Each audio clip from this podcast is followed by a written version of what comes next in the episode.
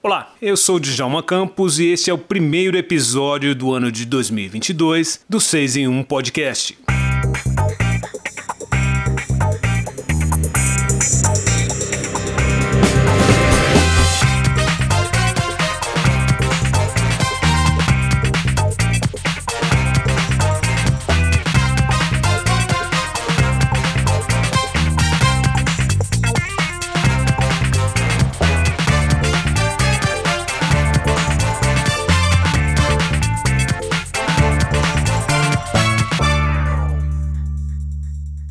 Ele foi um dos grandes destaques do cinema, da TV e dos seriados do ano de 2021 e vem se firmando como um dos grandes atores do Brasil. Ele fechou o ano como um dos destaques da famosa lista Forbes Under 30, uma seleção da revista Forbes que destaca nomes de pessoas com até 30 anos de idade nas mais variadas áreas. E com seu personagem Nando, ele brilhou em sintonia, se tornou um dos grandes nomes da série feita pelo produtor Condzilla em parceria com a Netflix. Bom, você já sabe que o nosso convidado desse primeiro episódio do 6 em 1 é o ótimo ator Christian Malheiros. E 2021 foi o grande ano de Christian Malheiros. Além do sucesso de seu protagonista em Sintonia, o ator também deu vida a Matheus, no Bom Sete Prisioneiros, filme onde ele atua ao lado de Rodrigo Santoro. Para quem acompanhava a carreira de Christian, a chegada dele a esse estágio de sucesso não é exatamente uma surpresa. Em 2018, o ator fez sua estreia no cinema e já em grande estilo. Como protagonista de Sócrates, ele foi indicado ao prêmio de melhor ator no Independent Spirit Awards de 2019, que é uma espécie de Oscar do cinema independente. No ano seguinte, em 2020, Christian recebeu o prêmio da APCA, Associação Paulista dos Críticos de Arte, como melhor ator, exatamente por por Sócrates. Nosso ótimo papo nesse primeiro episódio do 6 em 1 é com ele, Christian Malheiros. Na conversa, Christian fala de teatro, atuação, cinema e a luta para dar certo no difícil universo da atuação no Brasil, da negritude nas telas de TV e do cinema. Ele também fala de seu enorme sucesso nas redes sociais, que explodiram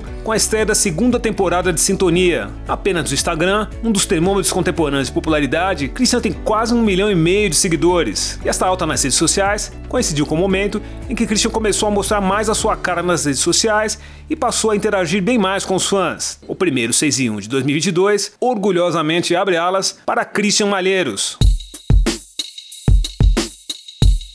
Bom, tudo bem? Prazer, Djalma. Oi, Christian, como vai? Tudo bem? Tudo certo. O que, que você está comendo? É, morango. não, não tive tempo de almoçar ainda, então eu tô comendo o que, eu tô vendo pela frente. Cuidado com isso, hein? Eu já caí nessa. Meu pai amado, por enquanto ainda não deu ruim. Você é novo, mas eu já caí nessa. Christian, obrigado por ter aceitado conversar com a gente, rapaz. Imagina, eu que agradeço. Agradeço muito, muito, muito pelo convite. Quando, quando é, é, falaram dessa possibilidade de estar aqui, eu já falei, não, eu quero agora não quero saber, é um, é um podcast é, é, é, preto, então eu tenho que estar. Foi a primeira coisa que eu falei. Foi a primeira coisa que eu falei, eu tenho que estar nesse podcast. E sabendo que passou esse tanto de gente aqui, tão importante, cara. Isso para mim é, é, valioso, assim. Então eu que agradeço o convite pelo espaço aí de voz. Cristian, eu estava olhando aqui o seu Instagram, a gente percebe que a sua carreira cresceu muito nos últimos anos. Nos últimos anos não, nos últimos meses. Você tem 1 milhão e 400 mil seguidores e eu mandei fazer uma análisezinha da sua conta de Instagram, ela cresceu 101% nos últimos 90 dias. Você ganhou mais ou menos 710 mil seguidores. Tá bem, cara. Tudo isso tem a ver com, com a segunda temporada de, de Sintonia? Ou você tem feito algum trabalho especial aí no seu Instagram? Cara, isso é muito louco, porque eu era um bicho do mato, assim, pra internet, para tudo. Desde quando estreou a Sintonia a primeira temporada, eu quase cheguei em um milhão de seguidores, aí caiu, aí eu continuei numa média ali de 700 mil até agora, a estreia da segunda temporada. Por quê? Porque eu não usava aquele canal de comunicação. Eu usava aquilo ali, eu colocava minha, as minhas coisas ali de trabalho, mas eu não comunicava ali com as pessoas eu estava em outro momento, eu não sabia, eu estava lidando ainda com essa coisa de das pessoas falarem, eu sou seu fã, eu falei, meu pai amado, o que, que é isso? é, então eu estava lidando com muitas coisas, então a internet ali era um, era um ponto de acesso que eu, eu ignorava, eu só postava ali minhas coisinhas, coisas que ninguém entendia, só eu. E depois eu fui entender, fui entendendo com o tempo que isso é um canal de eu conversar com as pessoas, um canal de eu uh, uh, informatizar, é um canal de, é, de eu, de eu é, divulgar o meu trabalho, fazer com que ele chegue em outras pessoas. Então foi aí que eu comecei, antes mesmo de lançar a segunda temporada do Sintonia, eu comecei a mudar minha forma de interagir com o Instagram de interagir com, esses, com esse meio de comunicação. Então, comecei a conversar mais, a falar mais, a é, é, expor um pouco mais é, dos meus trabalhos, expor um pouco mais da minha vida. Então, foi ali que eu comecei a é, transformar essas pessoas que vinham ali e, e, por alguma curiosidade não encontravam nada em pessoas fiéis, entendeu? Aí você lançou a segunda temporada, já veio uma galera, comecei a fidelizar essa galera.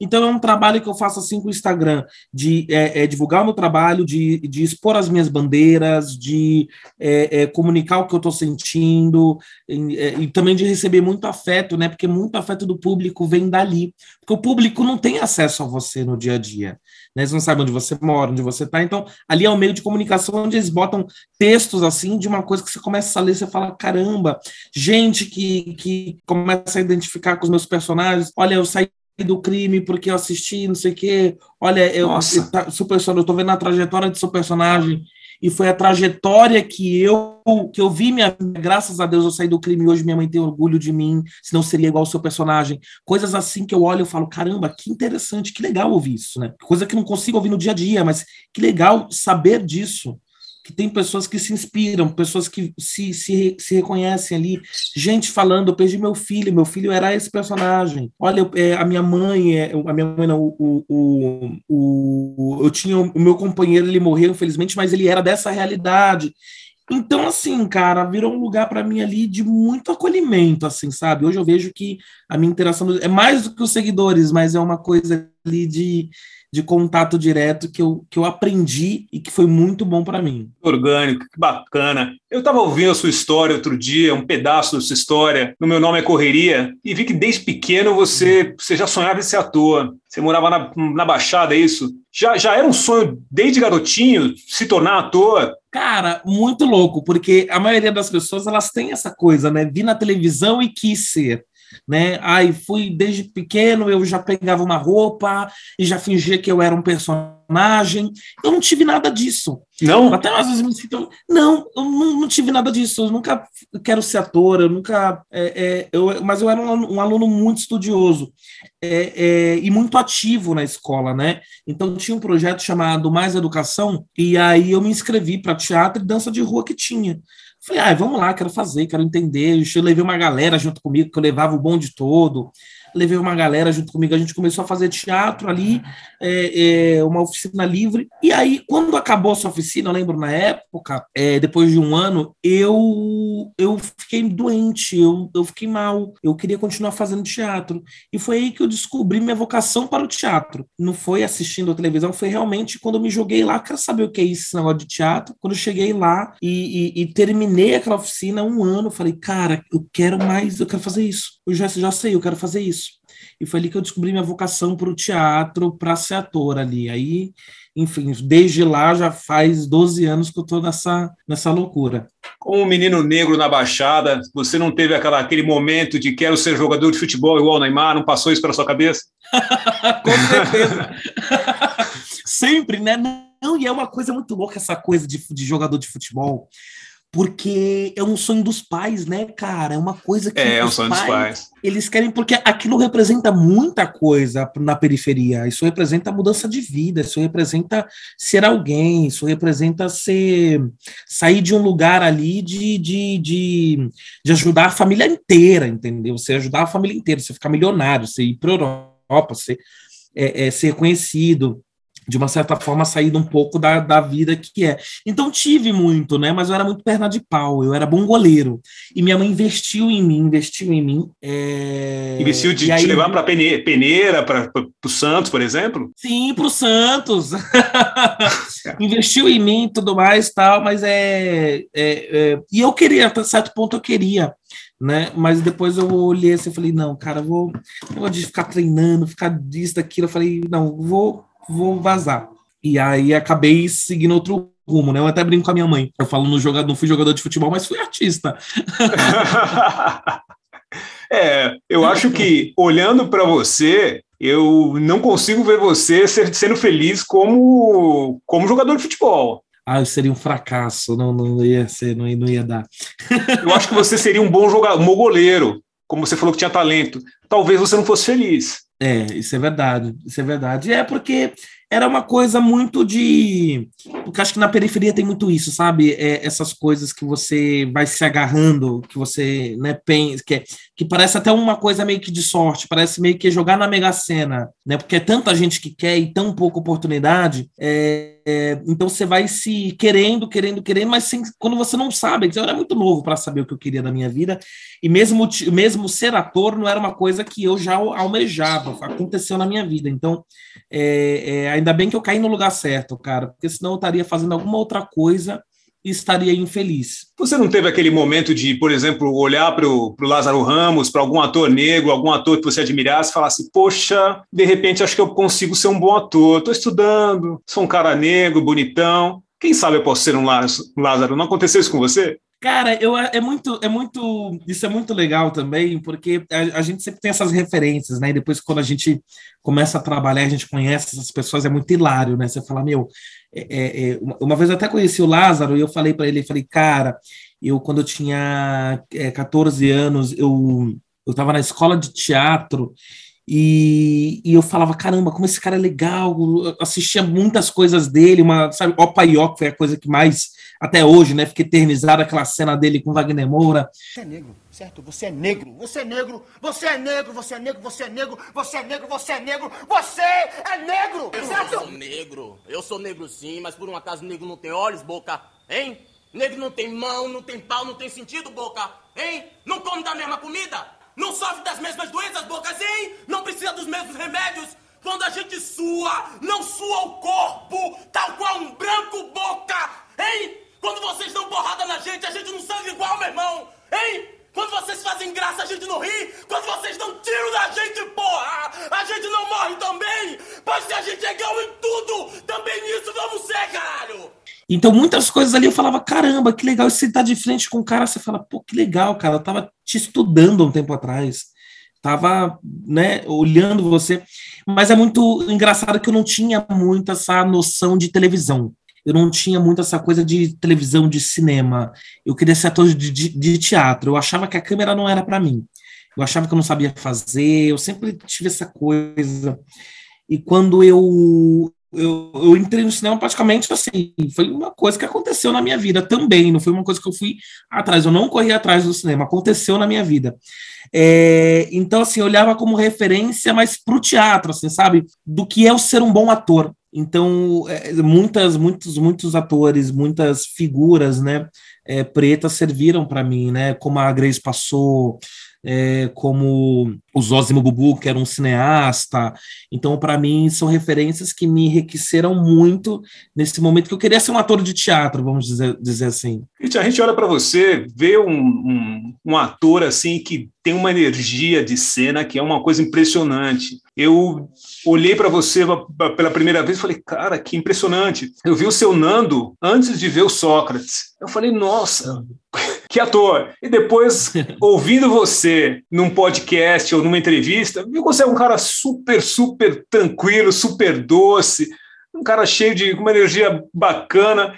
Como que você é no dia a dia? Essa pergunta que, que você certamente deve responder muitas vezes, porque você é uma pessoa extremamente diferente, óbvio, do seu personagem, uhum. mas que a construção que você fez do Nando é uma coisa tão potente que a gente olha e fala: nossa, de repente o cara é assim mesmo. Cara, é muito. Eu, eu sou. Eu sou isso aqui que você está vendo. Eu sou uma pessoa sorridente, eu sou de sorriso largo, eu falo alto, dou risada alto, brinco com tudo. Eu sou uma outra coisa totalmente diferente dos meus personagens. Mas tem uma coisa que eu gosto muito de falar. É, as pessoas perguntam o que tem a ver seu personagem com você, o que tem a ver os seus personagens entre eles, eu falo a partir do princípio que, é, independente do que eles são, eles são, eles são, eles partem do princípio que o ator é negro. Então eles são personagens pretos. eu posso fazer um milionário, mas vai ser um milionário preto. Preto. E isso já carrega muita coisa em todos, em, de todos, de todos os, de todos os lados, digamos assim. A nossa, a nossa pelagem, ela vem de, ela já vem com uma carga política e social muito grande, sem que a gente pense nisso. Entende? Quando eu fiz Sócrates, eu tinha 15 anos. Mãe! Mãe! Mãe! Mãe!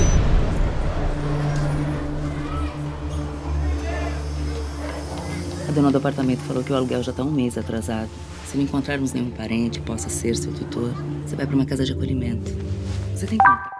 E eu comecei a entrar em debates ali do, do da, da, da, da, da negritude, sendo que o, o, no, na concepção do roteiro isso não estava estabelecido, mas por eu ser um protagonista do filme o protagonista é negro, isso já vem no combo, né? Isso é uma, uma, uma um posicionamento político. Então, assim, é, é, parto desse princípio que todos os meus personagens eles vão ser pretos e todos esses personagens sou eu, mas eu não sou só aquilo, aquilo é um pedaço de mim. Aquilo vem de algum lugar íntimo meu. Eu sou aquilo, mas eu sou isso aqui, mas eu sou um outro. Eu sou um pedaço de Sócrates, um pedaço de Nando, um pedaço de Mateus, um pedaço de Tony, que é o personagem que eu fiz numa sessão de terapia. Então, assim, aquilo também sou eu, mas não sou só eu.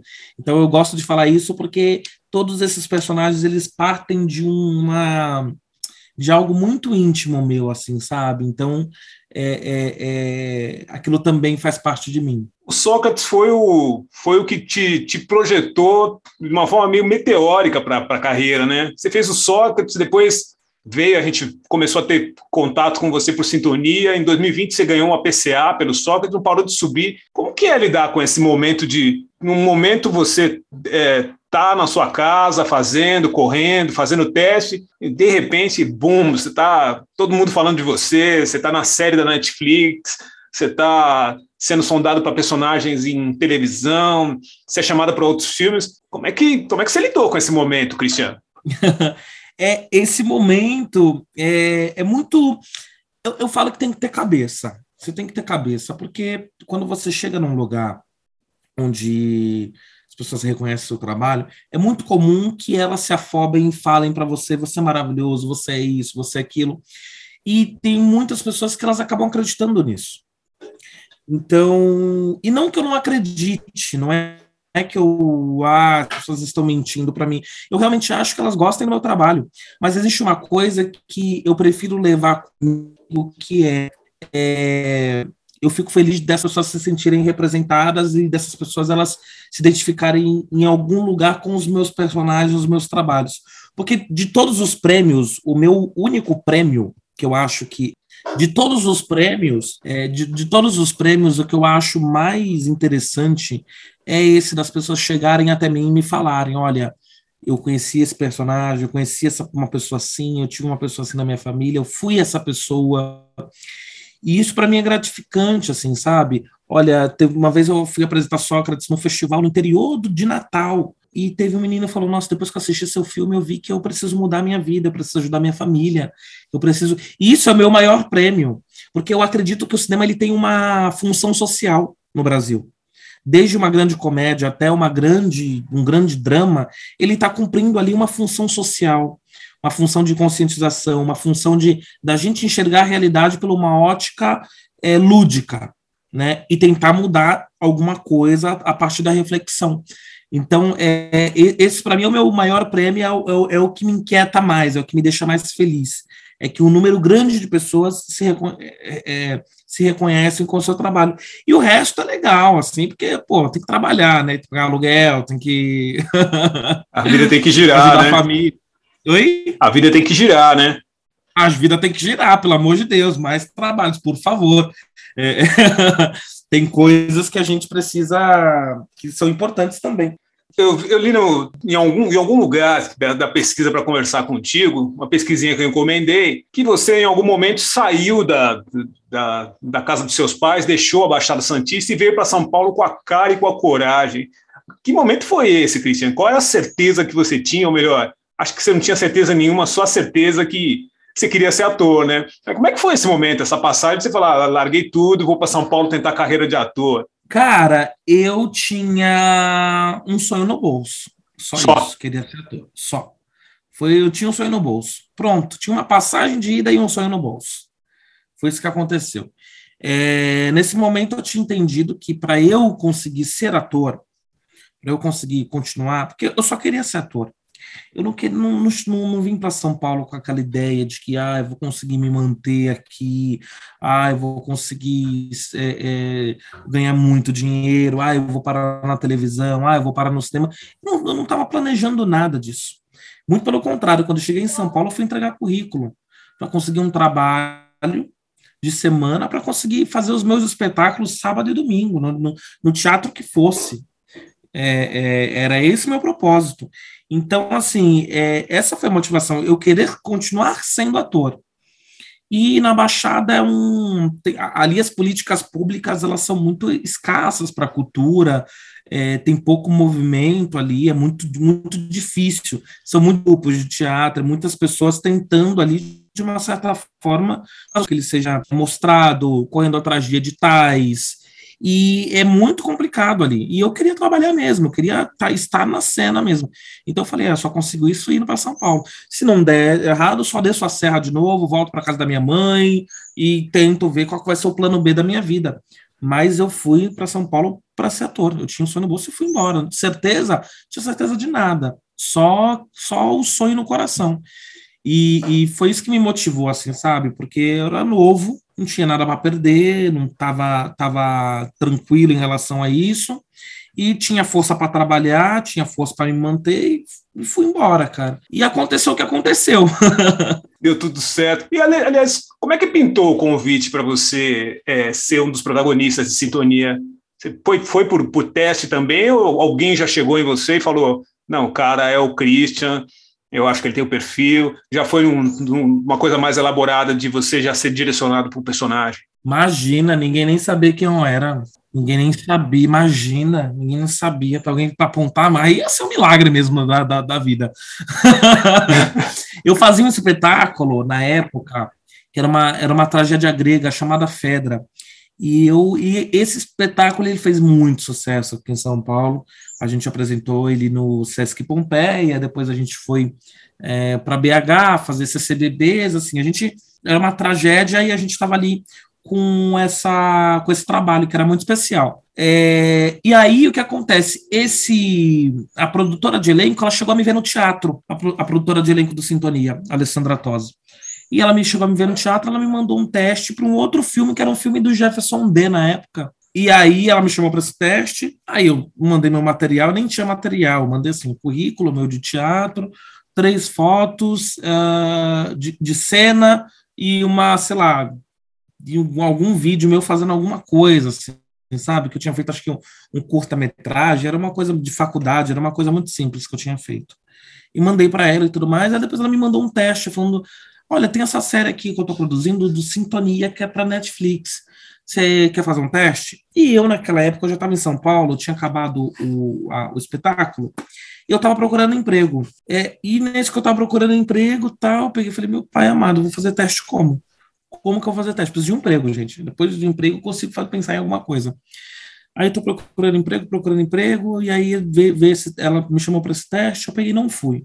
Marquei o dia lá para não ficar chato e não fui. É, aí passou uma semana depois, ela me ligou e falou bem assim: olha, eu tô com todos os seus materiais aqui, se não foi no teste que eu fui, eu tô com o seu endereço aqui, cara. Eu tô testando gente, tô testando um monte de gente, não, não tô, tô achando que você pode ser essa pessoa. Se você não vir, eu vou na tua casa buscar.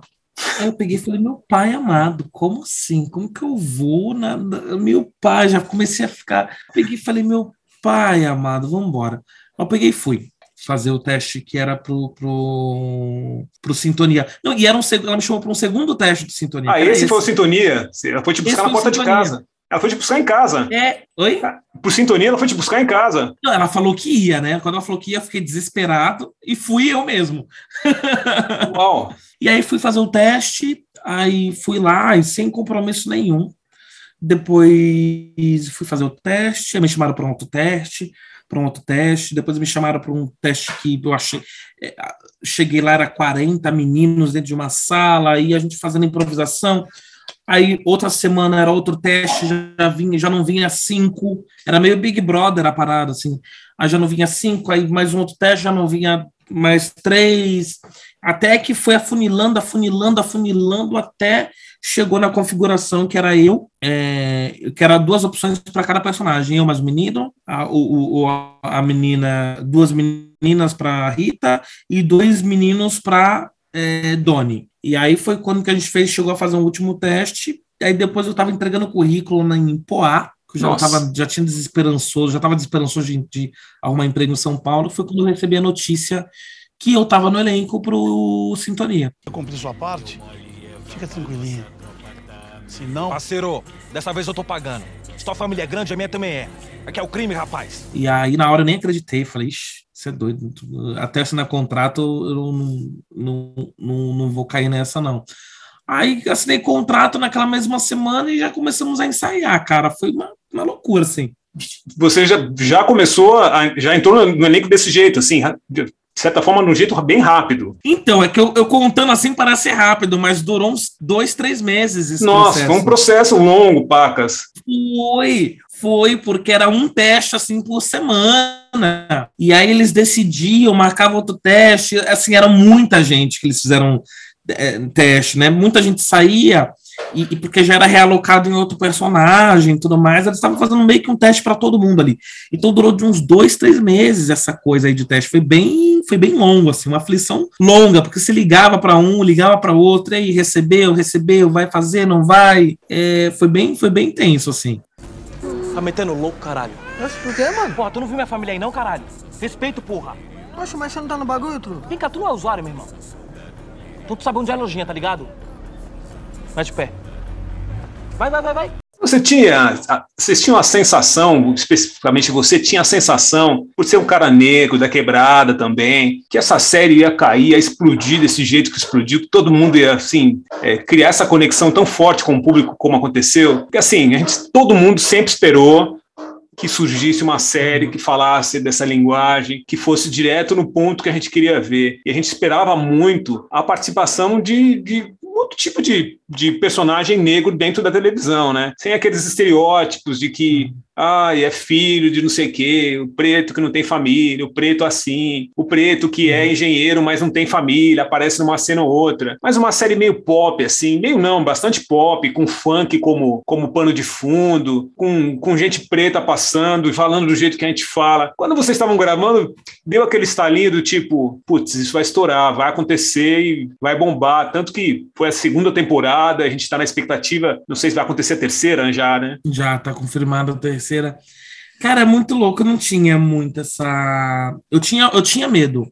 Eu tinha medo porque a gente estava fazendo algo. A gente estava sendo muito ousado ali em falar de, de. Porque a gente tem uma realidade do, do Brasil que é uma. Que, que já foi exportada, que é as favelas, as periferias do Rio de Janeiro. Então a gente estava fazendo ali por um streaming de 140 países que falaram, não, no Brasil também existe uma configuração diferente de comunidade. A periferia se, em São Paulo se articula de uma forma diferente. Como que se você for fazer um sintonia no Nordeste é de uma outra forma, né? Então você tem um, um, muitas vivências dentro do Brasil e, e que se resume ao Rio de Janeiro. Não é, não é. Então a gente está fazendo um negócio muito novo. Então eu não, eu não, tinha, não tinha nem ideia que ele ia fazer sucesso. Eu, muito, eu sempre fui muito out, assim, sabe? Muito nessa coisa de vai explodir, não vai, e, e vai para lá e vai para cá. Tanto que quando eu não conseguia nem pegar metrô mais, eu fiquei assustadíssimo. Porque estreou a série, eu fui pegar metrô, fui pegar ônibus, eu tava andando na rua normal. Já tá nesse nem... ponto, você não consegue mais entrar nesses, nesses ambientes assim que, Sim, que criam tumulto. Exatamente, cria um tumulto nisso, nesses lugares, né? Que, é, que, enfim, que é as pessoas, né? Eufóricas e tudo mais. Mas imagina, estreou a primeira temporada, não tinha nem noção, ainda mais, eu sabia que tava fazendo sucesso, a rede social lá em cima, muitas mensagens, muitas pessoas falando e tudo mais, mas chegou num. Mas aí eu ia andar na rua de metrô depois que eu fui entender que o negócio fez sucesso. Eu ia na rua, não conseguia andar, eu entrava no metrô, não conseguia chegar, eu pegava um ônibus, fudeu. Então ali começou uma coisa que eu falei, nossa, gente, esse negócio está fazendo sucesso de verdade. Então, eu não tinha ideia na época que ele estava fazendo que isso ia fazer sucesso. Fez, assim, fez. Cristian, caminhando pro, infelizmente para uma parte final da nossa conversa aqui, já te convido para a ah. parte 2 daqui a pouco, mas a gente vê você na, na, na, série fazendo um baita sucesso e a gente está percebendo que os, os caminhos agora da, da carreira artística de um ator levam para outros lugares que não só novela, né? Mas eu queria saber duas coisas. Você tem planos de, em algum momento, fazer novela? Ou você é o cara mais meio Rodrigo Santoro, assim, que sonha em pegar um avião, desembarcar em Hollywood e falar, putz, eu vou ser ator aqui, do jeito que, mesmo jeito que você fez para São Paulo, falar, eu vou tentar ser ator em Hollywood. Quais são os seus planos imediatos para sua carreira? Olha, eu para minha carreira, assim, eu tenho, eu tenho, eu, eu, gosto de contar boas histórias. Eu quero sempre contar boas histórias. Eu, eu, eu aconteceu alguns convites para novela, mas acabou que eu estava com, com, outros trabalhos e acabou não acontecendo. Mas é aquilo não, não, não é um, uma coisa que ah, eu minha ambição fazer, mas se chegar eu vou fazer. Se for uma boa história, eu vou querer contar essa boa história. Então eu tenho muito disso, assim, sabe? É, no, eu não me, não me programo para uma carreira internacional mas também é, é, se acontecer ou se tiver essa abertura, eu não vou dispensar, mas eu acho que eu me vejo muito necessário aqui contando as nossas histórias. Acho que aqui que, que eu, me, eu me vejo muito mais útil aqui contando as nossas histórias, porque é o caminho que a gente abre, sendo de minoria, digamos assim, né, uhum. que nós somos maioria, é um caminho muito especial, cara. A gente está trazendo muita gente com, com, nas nossas costas como muitas pessoas que vieram antes de mim é, é, é, é, abriram esse caminho e, e, enfim, seguiram. Então, eu vejo um lugar ali também de ficar nesse, nesse ponto de gerar essa oportunidade também, de ser esse, esse, essa inspiração, de ser esse lugar. Então, por enquanto, eu me vejo mais aqui mesmo, mais mas eh, contando as minhas raízes. E Cristiano, a gente tem sentido, é, todo mundo fala, falavam tempos atrás que o futuro era preto, que a gente ia ter mais oportunidade, que a gente que as coisas iam se encaminhar para os atores, no caso, no caso de um cara jornalista como eu que trabalha com comunicação, que ia existir uma grande abertura para os negros e tem gente que acredita que esse momento já é agora. Você está sentindo isso na, no dia a dia, de que tem uma, realmente mais espaço, mais abertura para personagens com o seu perfil? Enfim, você é um ator que não precisa ser. Antes a gente, a gente imaginava que é, precisaria ser um, um personagem é, X para encaixar um negro. E hoje a gente sabe que precisa só ter oportunidade para que você trabalhe, né? Mas estão chamando mais mesmo, uhum. tem mais personagens para que você faça, tem mais é, histórias pensadas para encaixar é, atores novos, é, não tem mais esse lance de ah, vou chamar um cara para fazer o personagem tal, pode ser o Chris, mas pode ser um louro também. Isso já está acontecendo ou é, é muita mais falação do que realidade? Ah, cara, eu acho que é muito mais falação, assim. O mercado, a gente não, não tô falando mal do espaço que a gente já conseguiu, porque a gente já conseguiu avançar muito a gente. A comunidade conseguiu chegar muito e abrir muitas portas. É, mas é aquilo, não tem como você ter cuidado com essas histórias se você não tem roteiristas que entendem dessas narrativas para que elas sejam desenvolvidas de uma forma coerente, né? Porque muitas vezes eu chego num trabalho e tal, olha, tem que ser esse ator ou é esse personagem, mas não, não, não, não contempla a narrativa não contempla essa vivência, entende? Muitas vezes eu tenho que dar um de roteirista e chegar e falar, ah, vou mudar isso aqui, porque isso aqui faz muito mais sentido para mim, para a vivência desse personagem, do que o roteiro propriamente dito. Então é aquilo, cadê os pretos no, no, no, no roteiro? Você tem que ter, você tem que ter para cuidar bem desses personagens, né? Você vai ver esses grandes, essas grandes redes de streaming, é muito legal falar Black Lives Matter, mas tem um núcleo de roteiristas é, pretos dentro do seu, da sua, do seu streaming?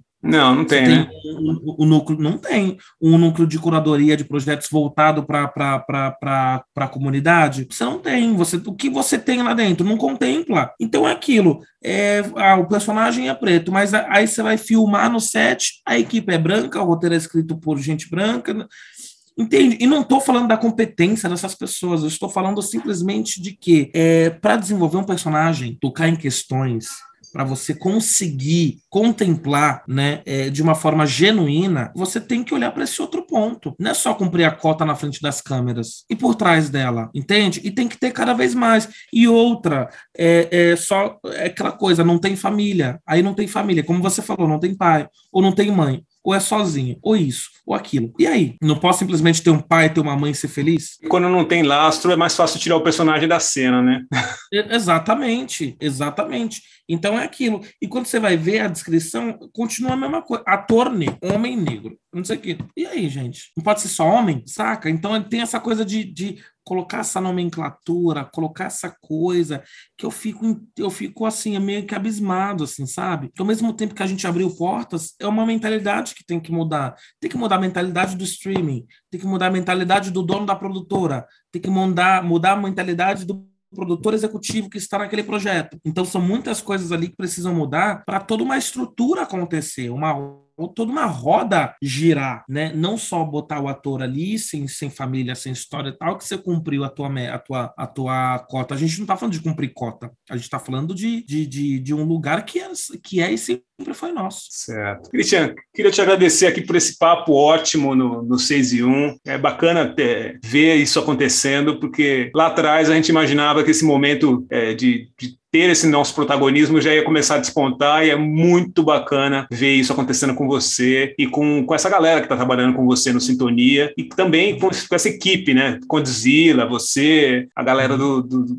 do, do, seriado. Obrigado pelo, pelo, por ter aceitado o nosso convite e boa sorte aí. Quando, quando tiver mais um espacinho na sua agenda, vem conversar com a gente sobre a terceira temporada. Com certeza. Eu que agradeço esse espaço. Eu volto aqui quantas vezes me quiserem, eu estou aqui porque eu acho que é isso, a gente tem que se fortalecer, a gente tem que dar espaço, a gente tem que falar o que acontece, a gente tem que se comunicar, porque se a gente não se ajudar, já era. Ah, é verdade, verdade, com certeza. Mas já está marcado, então, assim, é, daqui a uns dois meses, três meses, você volta aqui para a gente bater mais um papo. Fechado. e boa sorte, parabéns pelo personagem, tá? Estamos na expectativa do que vai acontecer. Paramos na prisão, quase prisão, né? É. obrigado, querido. Muito obrigado. Viu? Obrigado a você, um grande beijo. Até mais. Até, tchau. Tchau.